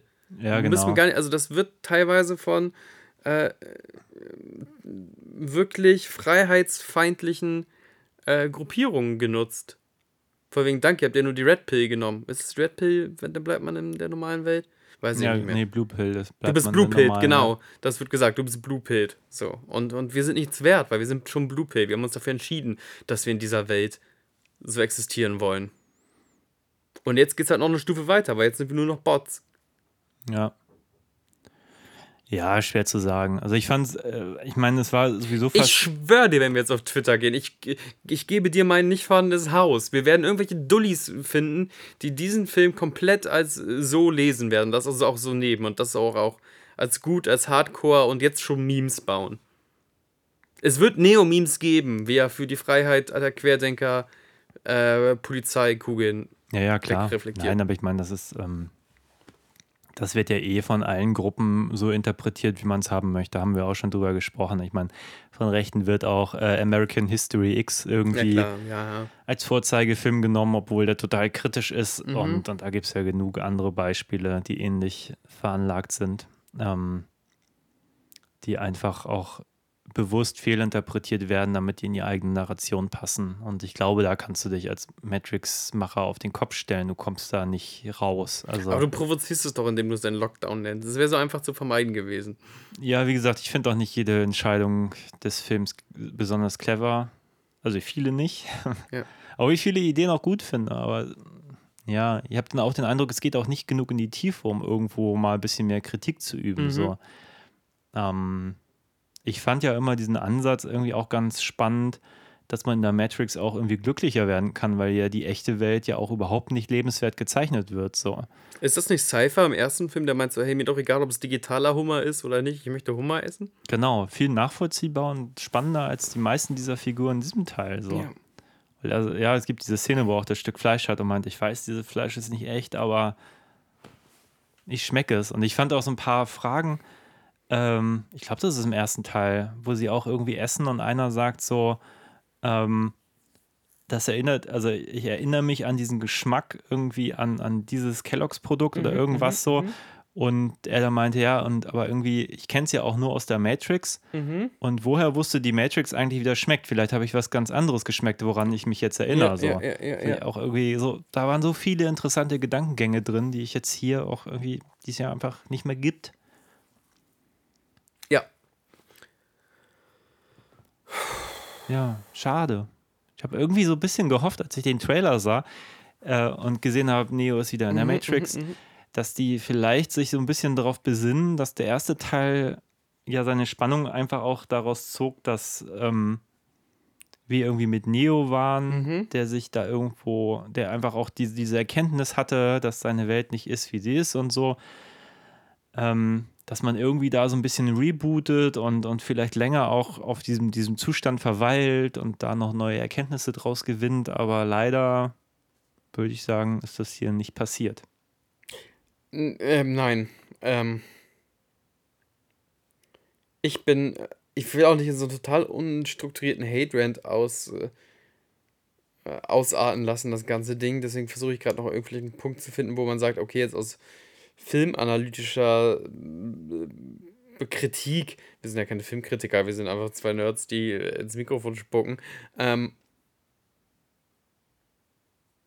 ich finde, äh, wenn, wenn, wenn ein Schauspieler herausragend oder eine Schauspielerin herausragend schlecht ist, blame it on the actor, right? Ähm, hier haben wir aber manche Performances, die schon kippen. Ähm, und deswegen habe ich dir jetzt meine Top 3 der schlimmsten Performances, glaube ich, mitgebracht. Ja, leg los. Ähm, zum einen haben wir den Merowinger, der tatsächlich wiederkommt. Das war ein edler Franzose mit äh, Digital-Vampir-Eliten-Leute, wo die sich im zweiten, im Reloaded, prügeln mussten mit. Äh, jetzt ist er inzwischen in der neuen Ma Matrix-Welt ein heruntergekommener Obdachloser, der auf Französisch über Corporate Identity und Franchises schimpft, während eine Kampfszene abläuft und dann ist er auch wieder weg. kann wahrscheinlich der Schauspieler nichts für, aber er schreit einfach zwei Minuten lang und äh, wenn du Französisch kannst, dann ist das durchaus hilfreich, weil er eine Mischung aus Französisch und Englisch da brüllt und es geht halt, wie gesagt, um, um Franchising und so. Es ist aber eine Performance, wo du nicht weißt, von wegen, was der Regisseur dem Schauspieler da mitgegeben hat. Das ist mein Platz 3. Mein Platz 2 geht an äh, den neuen Agent Smith, der, wir hatten ja letztens ähm, äh, die Diskussion mit Janis, wie passend es ist, wenn ein Schauspieler immer so einen gewissen Smirk, immer so ein bübisches Grinsen auf den Lippen hat, wenn er spielt. In dem Falle bei Batman Robin war das George Clooney. Und das macht der Schauspieler auch. Also der hat keine. Es gibt, eine, es gibt ja die, die, die Phrase Chewing the Scenery, also wenn du groß spielst, auf, ne? Das macht er ja nicht so richtig, also macht er auch, aber das meine ich nicht. Ich meine immer dieses, dieses Ding.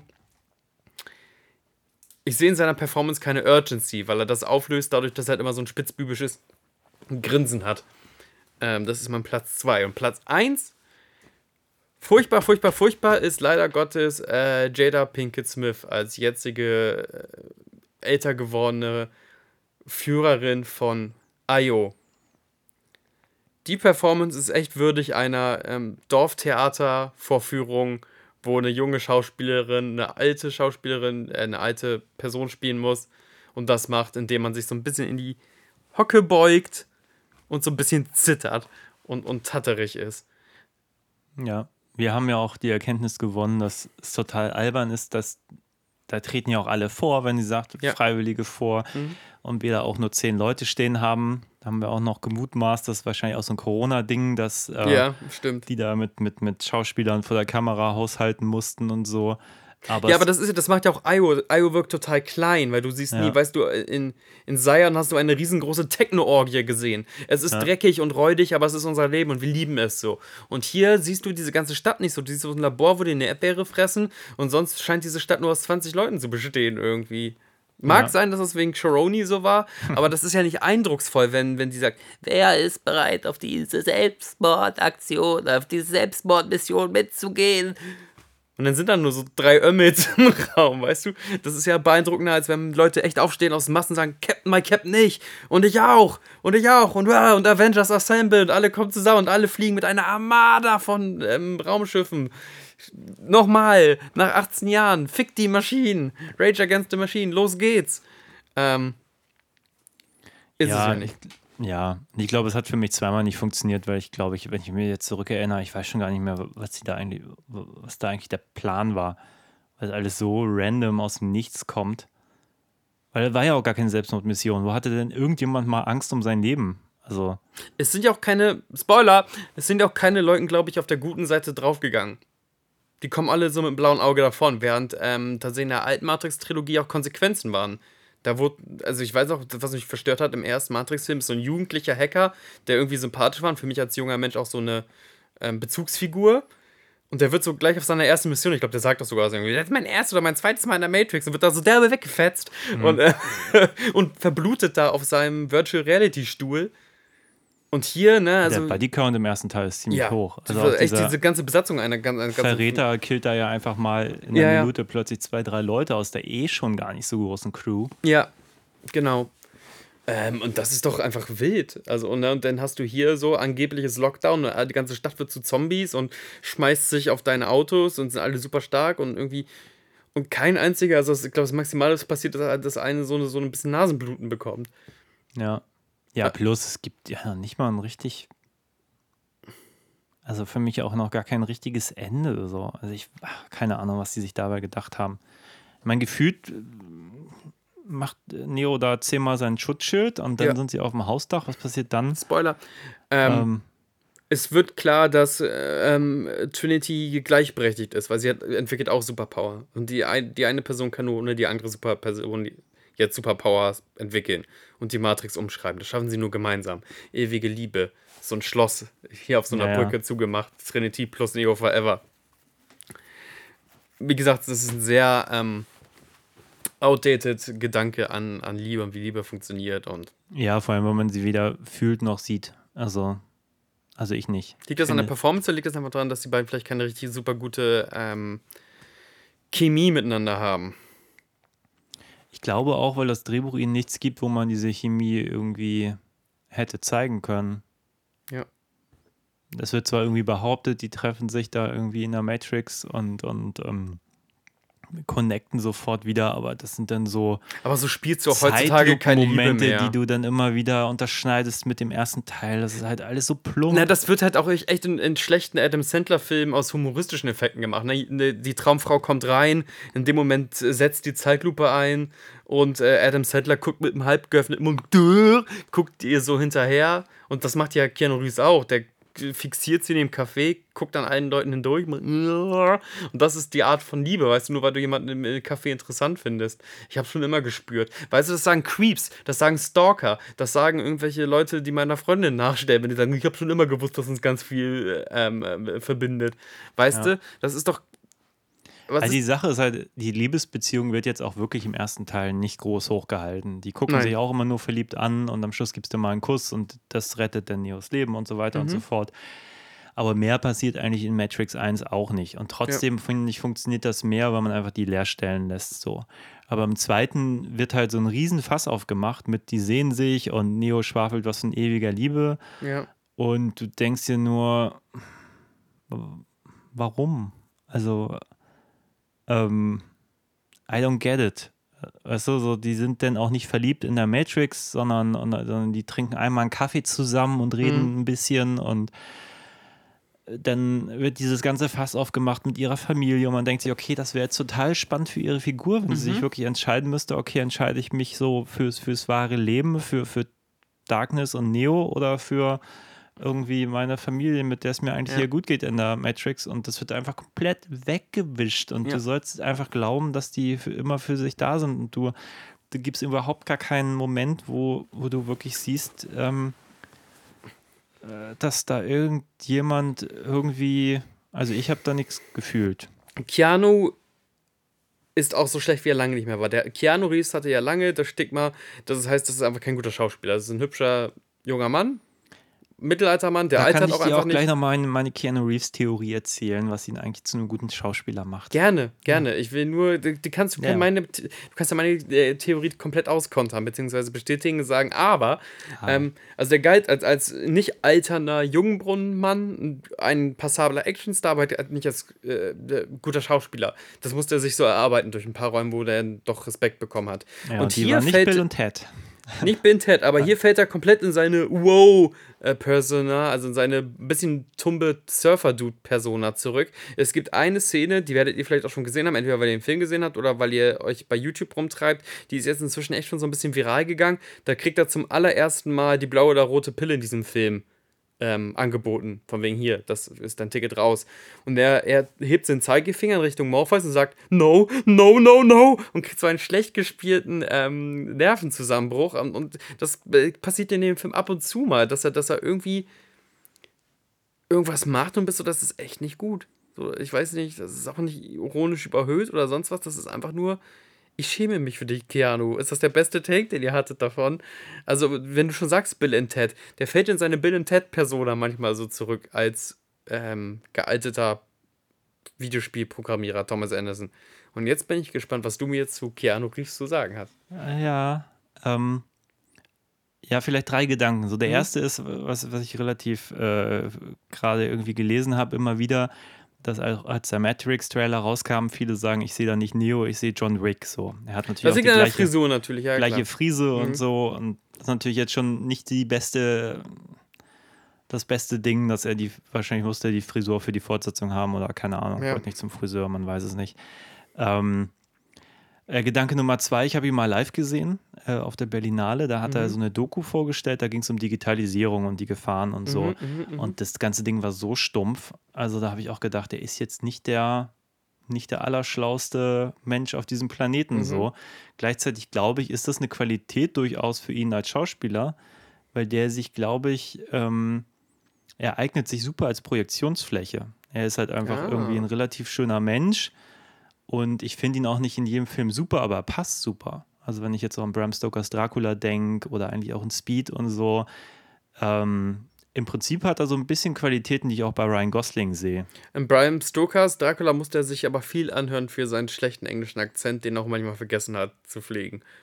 Kann sein, aber Ah, naja, ich weiß, was du meinst. So. Ich Also verstehe ich das find, und äh, ich finde äh, die Theorie der, der, der tumpen, aber schönen Leinwand.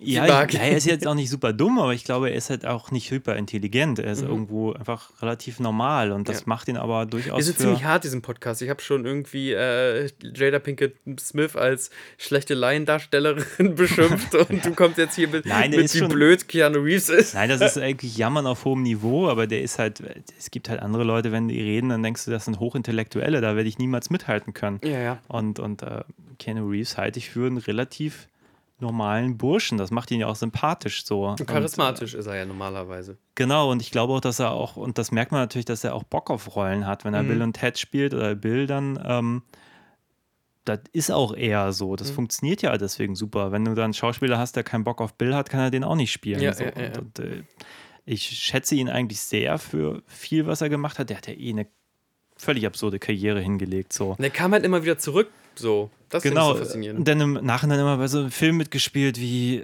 ja eben Matrix, äh, Speed, Na, Speed, also Speed hätte ja Bram normalerweise. Stokers Dracula. Genau, in so einer normalen, in, du sagst es ja gerade, in, in so einer normalen Vita, ne, wäre so die Mit-90er sein Höhepunktzeit gewesen, so abgekultet, Bram Stoker mitgespielt, Speed mitgespielt, was so ein totales popkulturelles Phänomen war. Gefährliche Brandung war Ne, auch genau, auch dabei, das, ne, ja. ne, dieses, auch dieses ikonische so in die Luft ballern, ähm, weil er sich nicht traut, auf, auf ähm, Patrick Swayze zu schießen und so. Der hat schon seine, der hat seine Sternstunden der Popkultur eigentlich schon gehabt. Ja. Dann wurde so ein bisschen Witz über ihn gemacht, waren nicht mehr die allergrößten Rollen, dann war er eine Zeit lang wirklich der Oh, wow, Guy in den Filmen. Und dann kommt er durch Matrix wieder und auf einmal pff, größter Star der Welt, hast du nicht gesehen. Und das flaut wieder ab. Und dann kommt er äh, durch, durch äh, John Wick einfach nochmal in den Popkultur-Olymp reingeprescht. Jetzt mit äh, inzwischen auch 50, was weiß ich was. Sieht man ihm auch nicht an, ist auch wurscht. Aber äh, äh, der, der ist wie Corona, der kriegt immer eine neue Welle und einen neuen Höhepunkt. So, das ist wild. Ja, und ich, ich kann es jetzt auch nicht mehr genau beschreiben, was mich damals an diese, wie er diese Doku vorgestellt Mhm. hat, was mich da gestörte. Das war so ein, so ein halb bis einstündiges Interview, wo er dann nochmal gefragt wurde zu seiner Doku, was er so von Digitalisierung hält. Und ich Mhm. finde, er hat einfach keine schlauen Sachen gesagt. Es fühlte sich an wie jemand, der eigentlich keine Ahnung von Mhm. Digitalisierung hat, der sich da so ein bisschen reingelesen hat und jetzt einfach Leute, die er kannte, irgendwie befragt hat. So. Ja. Und das war der Film. Und das ging halt überhaupt nicht in die Tiefe. Das war weder spannend noch war das besonders. Es war halt einfach total trivial, was er da Ja. von sich gegeben hat. So. Und das war so mein Eindruck von Keanu Reeves live auf der Bühne. So. Ähm, ansonsten, ja, coole Filmauswahl. Ich glaube, der macht schon tendenziell Sachen, auf die er Bock hat. Ja, und ja. wenn sich das natürlich, also für ihn dann auch am Ende sich bezahlt macht, dass er irgendwie jetzt John Wick spielt, weil er irgendwie Bock drauf hat, finde ich das total cool. Also, und ich finde, da funktioniert er ja auch so. Aber ja, andererseits glaube ich, ist er auch jetzt nicht jemand, der jetzt Matrix 4 äh, da am Drehbuch rummäkelt oder so, weil er das auch, glaube ich, gar nicht so richtig vielleicht auch sieht, was dann am Ende für ein Quatsch dabei rauskommt. Oder Und er kann es halt nicht tragen. Er kann den Film, leider Gottes, er ist da echt kein Leading Man im klassischen Sinne. Nee, aber der Film gibt sich natürlich auch alle Mühe, auch seinen Fokus wegzuziehen. Allein Ja, diese lange Action-Szene, die ja ganz ohne ihn stattfindet, fand ich auch jetzt nicht so gelungen, weil man auch die ganze Zeit denkt, am Anfang, wer ist jetzt irgendwie, ist jetzt das, das Mädel mit den blauen Haaren die Hauptdarstellerin und Mhm. dann nach zehn Minuten ist er wieder da und sie ist völlig vergessen. Alles nicht besonders clever. Also vom, vom Aufbau. Also, Wusstest du, dass der Film eigentlich auch in Berlin zum Teil gedreht wurde?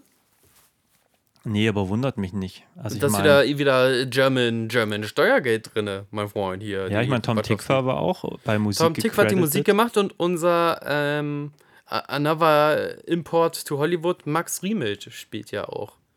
Also, Oh, hab ne, hatte damals seinen erkannt. Durchbruch mit Napola und bei Ja. der Vorleser hat er ja auch mitgespielt. Ja, ich weiß ja, Max Riemel das. Habe ich aber gar Ich nicht ja, man, man darf ja auch mal Sachen für die Hörer sagen, wenn die sagen, Max Riemelt, wir können nicht mit der Ja, ich weiß doch, wer das ist. Basti. Ich weiß das doch. Ich liebe den! Hier ist mein Fanbadge. Aber wie, wen spielt er? Äh, Shepard, der Shepard. diese blonde, blondierte Eminem-Frisur hat und die blauen Sonnenbrillen. Der, für den fahren sie doch extra nochmal innerhalb des Films zurück, weil sich so viele Leute auf sein Auto gestürzt haben. Und ich dachte, Max Ah. Riemelt ist der, ist das Opfer im Team der Guten. Ich dachte, alles klar, Max Riemelt stirbt. Okay. er ist der, wo alle trauern und sagen, ah gut, er hat es nicht geschafft, er war aber einer der Größten von uns. Ja, habe ich voll nicht erkannt. Ja, aber ich glaube, die Wachowski machen ja viel mit dem äh, Tikva auch zusammen. Ja, ja. Und die haben ja diese Berlin-Connecte. Also, keine Ahnung, woher die kommt oder warum oder so. Ne, Vielleicht auch mal ganz einfach günstiger, ne? Ja, weiß ich auch nicht. Ein Kumpel von uns hat gerade gesagt, er kennt einen der Beleuchter von dem Film. Was auch nichts heißen muss, weil ich finde den Film jetzt nicht so super gut beleuchtet. Aber Ja, Nein, gut, ich habe aber- alles erkannt, war alles Aber ich scharf, glaube, alles Speed. Racer haben sie auch in Berlin gedreht, oder? Yes, ja, genau, den Ja. haben sie auch in Berlin gedreht. Ja. Ja, ich meine, gut, wenn du da ja warst für so einen Film, dann kennst Ist du ja da auch auch bestimmt einfach nett. Leute. Ey, kannst ey, in Berlin ganz andere Sachen drehen als in Hollywood. Ich glaube, die Wachowskis sind total cool, so menschlich wahrscheinlich. Ja, so. bestimmt, mit ich mag Sicherheit. nur die meisten ihrer Filme nicht so besonders gerne. Ja, ist es jetzt vorbei? Ist, ist jetzt der Wachowski-Kult, jetzt werden, wir sind ja eh schon total im Fatalistischen. Ist der Wachowski-Kult jetzt vorbei? Wachowski. Wach. Ich sage immer Wach. Wachowski. Wachowski? Wachowski. Keine das hört sich jetzt beides falsch an. Kennst du das, wenn man was ganz oft sagt und jetzt hört sich einfach alles Ich habe sie immer Keanu. Wachowskis genannt, weil so habe ich es gelesen, aber, Wachowskis. aber ich weiß jetzt Wachowskis. natürlich nicht, ob das die richtige Aussprache ist. Wozowski ist äh, von Lilly und Lana der Kult jetzt so ein bisschen vorbei. Kann man jetzt nicht mehr einen Film alleine damit verkaufen von den Machern, äh, MacherInnen äh, der, Matrix? Naja, gut, ich meine, das wird äh, die Wirtschaftlichkeit des Films sicherlich so ein bisschen Interessant, dass du es sagst, weil es gucken nicht viele, ne? abschließen. Ja. Spider-Man habe ich heute erst gelesen. Aber weißt du, wie teuer eine? Billion verdient. Nee, weiß ich nicht. Aber Spider-Man über eine Billion ähm, verdient in kürzester Mhm. Zeit. Der ist ja seit kurz vor Weihnachten auch raus. Und der Film stinkt komplett ab und wird schon aus den ersten Kinos wieder rausgezogen. Okay. Ja, ich kann ihn auch wirklich keinem empfehlen. Also ich habe da wirklich.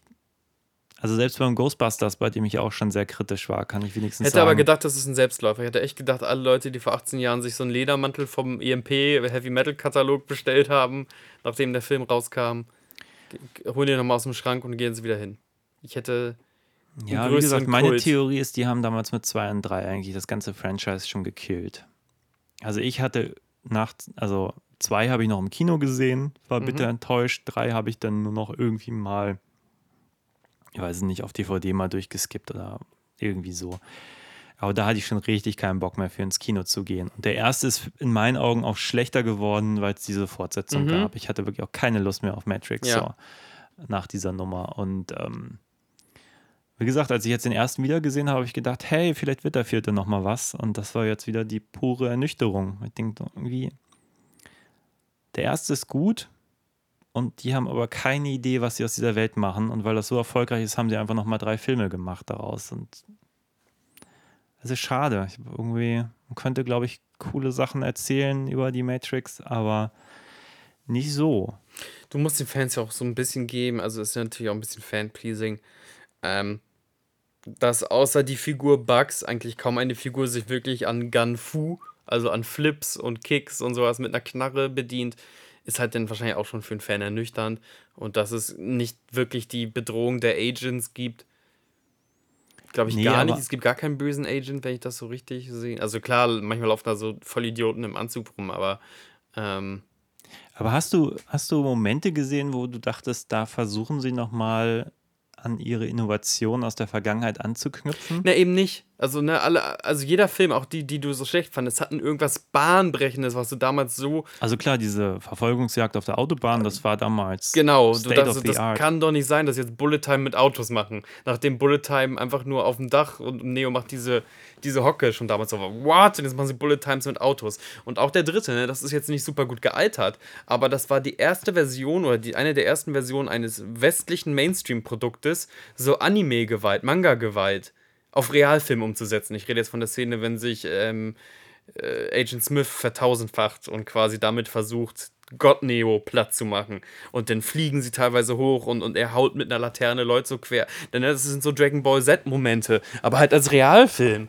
Also ich, der, der dritte war furchtbar, aber ich weiß noch, als ich das gesehen habe, weil ich dachte so, ey, das ist das, was ich von meinen Splash-Pages auf den Comics in den Comics kenne. Das ist einfach eine Splash-Page, was sie da gebaut haben. Und auch, dass im dritten Akt der Oberbösewicht auch noch mit einer absurden Power kommt, das kommt eigentlich auch aus, ne, besonders wahrscheinlich aus, aus Manga, also wo, wo die andauernd, äh, also da machen sich auch Leute bei Dragon Ball Z drüber lustig, dass die immer stärker werden und immer stärker werden und ähm, und jetzt haben wir halt nichts Bahnbrechendes und das ist so komisch. Also du musst doch auch, wenn du Lana Wachowski bist, Lili wollte ja da nicht mitmachen bei dem Film, ähm, du musst dich doch da hinsetzen und sagen, okay, wir brauchen auf ein bisschen, bisschen Gang Fu, auch wenn ich zu alt für den Scheiß bin. Ich muss ein bisschen Neo einmal so ein Bullet Dodge Jump machen lassen. Und ähm, ich brauche irgendwas, was der Unique Selling Point dieses Filmes wird. Ich brauche irgendwas, wo die Leute danach aus dem Kino rausgehen und sagen, boah, diese Actionsequenz hat nochmal alles, was Marvel oder DC oder andere Actionstudios macht, wirklich klein wirken lassen. Und hier ist das Finale, zwei Hubschrauber äh, müssen abgeha abgehangen werden. Ja. Das ist ein, Un ein Und-Finale. Ja. Und vor allem kriegen sie am Schluss Kräfte, die sie dann gar nicht mehr einsetzen. Also, Ja, auch das. die werden dann am Schluss in so einem Epilog nochmal gezeigt. Was sollte denn das? Zur Erklärung, wir haben euch ja eh schon alles weggespoilert. Äh, die besuchen am Ende nochmal den Analysten in seinem netten Vorstadt-Home. ähm, schlagen ihn, schlagen Neil Patrick Harris den Kiefer ab. Das können sie jetzt machen, weil sie können das Programm beeinflussen. Also auch nicht in so einer brutalen Splatterweise, sondern sieht aus, als wäre der Kiefer so weggeglitscht. Ähm, und sagen, ey Analyst, wenn du dich jetzt hier nicht zusammenreißt, wir sind da und wir werden jetzt Leute befreien. Das ist jetzt die neue Weltordnung. Wir schreiben jetzt hier mit. Also die. Hä? Ja, hä? Am Schluss fliegen sie dann nochmal in die Kamera. Oder? Genau. Ja. Ich habe ein bisschen Angst, dass dieses Gespräch relativ wirr wurde, aber wir merken das ja auch an wirren Franchises kommen auch nur so von uns krude Theorien oder Versatzstücke raus, weil man kann sich nicht an irgendeinen Faden. Ja, dazu muss man natürlich auch immer sagen, wir sind jetzt immer nur bedingt gut vorbereitet. Ich habe gerade einen Podcast angefangen zu hören von, äh, jetzt muss ich gerade lügen, wie heißen die Jungs? Ach, das ist jetzt Shoutout-Time oder was? Ja, ich will jetzt nicht mehr über Matrix reden. Okay. Nein, mach mal. Nee, es ist ja schön, dass man sich auch so connected innerhalb der Stadt. Natürlich, also du redest jetzt von diesem wahnsinnig langen fünfeinhalb Stunden. Ja, die haben über gepostet. schöne Bescherung gerade so einen Bescherung. fünfeinhalbstündigen Podcast gemacht und ich dachte, oh Gott, jetzt reden die da fünfeinhalb Stunden Ja, privat rum, aber es war total crazy, total gut vorbereitet. Das muss eine Woche Vorbereitungszeit gekostet haben. Und ja, wir gucken den Film und dann reden wir einfach drauf los. Und klar hat das nicht so die ganz äh, feinste Struktur, die man mit einem Tag Vorbereitung Ja, hätte. aber manchmal, manchmal treffen wir Andererseits denke ich mir, das war der Film jetzt auch nicht wert, sich da so lange mit auseinanderzusetzen. Ähm, gut. Also äh, guckt mal bei Spotify nach einem Podcast, der fünfeinhalb Stunden geht und äh, schöne Bescherung. Ähm, hört mehr lokale und kleine Podcasts. Wup, wup. Ähm, wup. Shoutout und äh, wie retten wir jetzt die Matrix? Nächster Matrix mit einer ganz neuen Generation. Ist Neo und Trinity jetzt fertig? Ist der nächste nächste Matrix Leute, die sich aus ihrer kleinen Position erinnern? Warte, ich bin total unzufrieden hier. Was ist denn das? Ach, du Oder ist das Sachen. zu Ende? Also ich, Ist die Corporate Nein, Identity jetzt gestorben, nicht die DCI, also die Franchise? na gut, die, Doch. ich, ich glaube, die Story ist universell. Der erste Matrix wird noch in 20 Jahren gut funktionieren. So. Und ich glaube, wenn man auf sowas wie, wie eine Fortsetzung einzahlen möchte, Mhm. muss man halt die Qualitäten herausarbeiten. Die Qualitäten sind, eine Person ist in einer Welt, ähm, in der sie sich fremd fühlt und Mhm. dann rausfindet, dass, sie, dass es Gründe dafür gibt. So, das ist eine Und universelle dann kommt Bill Geschichte. Murray im dritten Akt. Verstehst du? ja, das war ein Joke, nicht. das war ein Joke von mir. Bill Murray?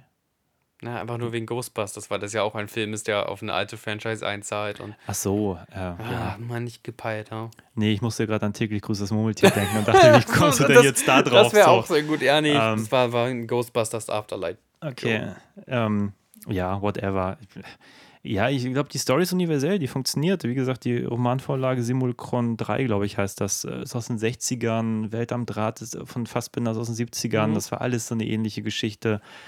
Ähm, gut, 13th Floor fand ich jetzt inhaltlich nie so spannend, äh, aber gibt so viele. Dark City hatte, glaube ich, auch so einen ähnlichen Plot. Also es funktioniert halt eigentlich immer und immer wieder und ähm, wenn man das clever macht, dann würde auch eine Matrix-Reihe wieder funktionieren, wo halt Leute in der Welt quasi aufwachen. Und ich glaube eigentlich, dass diese Story jetzt auch mit diesen ganzen ganzen Verschwörungs- und Querdenker-Ideologien und so, da total viel Potenzial birgt, Mhm. da totalen Quatsch mitzumachen. So.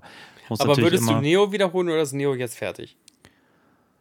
Ich würde Neo erstmal. Glaubst du, Lana ist jetzt auch mit Neo fertig? Ich hoffe ehrlich gesagt. Ich habe so ein bisschen den Eindruck, dass die Geschichten, die sie erzählen möchte, mit Matrix herzlich wenig zu tun hat. So. Mhm. Und vielleicht täte es ihr gut, einfach mal normale Menschen, in Anführungszeichen, in normalen Welten zu erzählen und nicht immer noch diese schwere Last Mhm. eines, eines Big-Budget-Action-Films Ja. irgendwie mittragen zu müssen, sondern einfach mal eine Story zu erzählen, die, die ihr irgendwie liegt. So. Yes. Also einige Franchises sind einfach auch wenn, gut, wenn sie immer vorbei sind und dann kann man sie gerne rebooten mit einer guten Idee. Aber wie gesagt, ich tue mich auch gerade schwer mit diesen quasi Reboots und Fortsetzungen, die eigentlich immer nur wieder auf, wie bei Ghostbusters, auf Mhm. irgendwie darauf vertrauen, dass alle noch mitgehen, weil das war ja mal vor 30 Jahren ein großes Ding. Oh, das macht Spider-Man aber echt gut. Ja, ich habe die noch nicht gesehen, aber alles, was ich davon höre, klingt so viel schlauer, damit umzugehen, als das, was ich jetzt auch hier wieder gesehen habe. Ja. Wie gesagt, ich fand ja einzelne Momente okay. So, ich fand diese Idee, dass er jetzt die Matrix in der Matrix baut aus seinen Erinnerungen, fand ich clever, aber dann passiert da einfach nichts mit so. Und das finde ich schade. Ich meine, was wäre, ähm, ich mag ja auch diese, diese Idee von einem Ant-Man, weißt du, so, äh, man konzentriert sich auf das Kleine, die Welt in der Welt und dann geht da die Action ab und dann zoomst du zurück und dann fährt da nur die Spielzeugeisenbahn in dem Wohnzimmer und so. Was für Möglichkeiten es hier gehabt hätte mit diesem, diesem Szenario, was da am Anfang aufgebaut wird, dass er jetzt der Schöpfer einer neuen Matrix in der Matrix wird oder was auch immer so.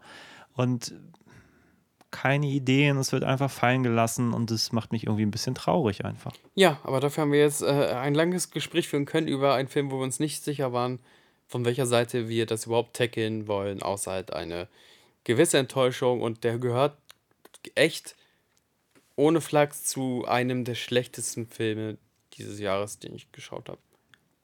Vielleicht so in den Top 10 der schlechtesten Filme. Ja, ich weiß nicht. Nee, das musst du jetzt auch nicht Ich begründen. kann es gerade nicht so überblicken. Also ist jetzt eigentlich so auch Jahresrückblickzeit, aber ich da habe ein paar Filme in die Kinos gesehen. Ich fand auch nicht alle gut, aber viele auch nicht schlecht. Ich fand den neuen Bond auch okay. Ich fand Dune auch okay. Aber auch wenig, was mich so wirklich. mitgenommen hat. Ja.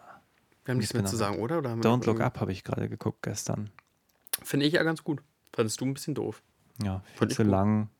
Ich konnte, wusste auch irgendwie nicht, was der Film mir so richtig erzählen wollte. Viele Mo Momente gut, viele. Hm.